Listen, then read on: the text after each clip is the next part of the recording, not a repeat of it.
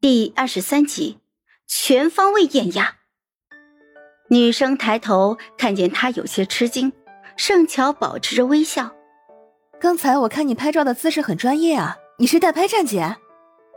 前线代拍都见惯了明星，此刻被盛乔搭话，女生也没有失去仪态，点了点头，就问他：“啊，你有什么事吗？”我很快就要入场了。一会儿可以请你帮我拍几套红毯照吗？价格呢？可以给你算行内标准的两倍。女生当了这么久的前线代拍，还从未遇到过哪个艺人会主动提要求的。不过有钱赚，她当然不会拒绝，爽快的就答应了。盛乔留下了自己后援会会长的那个 QQ，很大度的就预付了五百的定金，连女生都忍不住说：“啊。”你不怕我收了钱之后就走了呀？长期合作嘛，考虑一下。他虽然专业，但不能自己给自己拍图呀。如今各个数据在好转，个人站子当然也不能拉下。有一个长期合作的专业代拍是必要之举。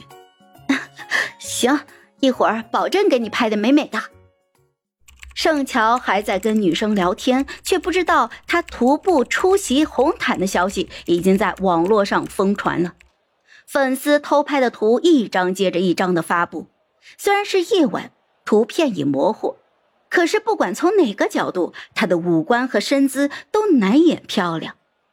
没过多一会儿，调度就急匆匆的朝他走了过来。盛乔，下一位就是你了，快，请跟我来。别的艺人都是车子直接开到红毯入口的，盛乔这还有点麻烦。调度领着他就绕过了粉丝区和媒体区，终于到了入口处。主持人在前方就说道：“下面走上红毯的是携盛世长安而来的盛乔，让我们欢迎他的到来。”灯光和镜头聚焦了过去，盛乔踏上了红毯，款款而来，手腕丝带飞扬着。今夜所有的星光都落在了他的身上。这是解约事件之后，盛乔第一次在公开的场合亮相。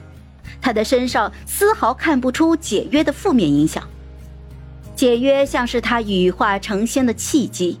曾经在媒体的面前连笑都小心翼翼的漂亮女孩，此刻如同落入凡间的仙女一般，每行一步都踩着曾经独自在黑暗里咽下的泪。他们从来都不知道盛乔可以美成这样，特别是那双眼睛，映映着今晚的月色，朦胧之中笑都迷离。主持人将金色的签字笔递给了已经走到面前的盛乔，他道谢，转身签名。他以前练过书法，早前已经模仿过原主的笔迹。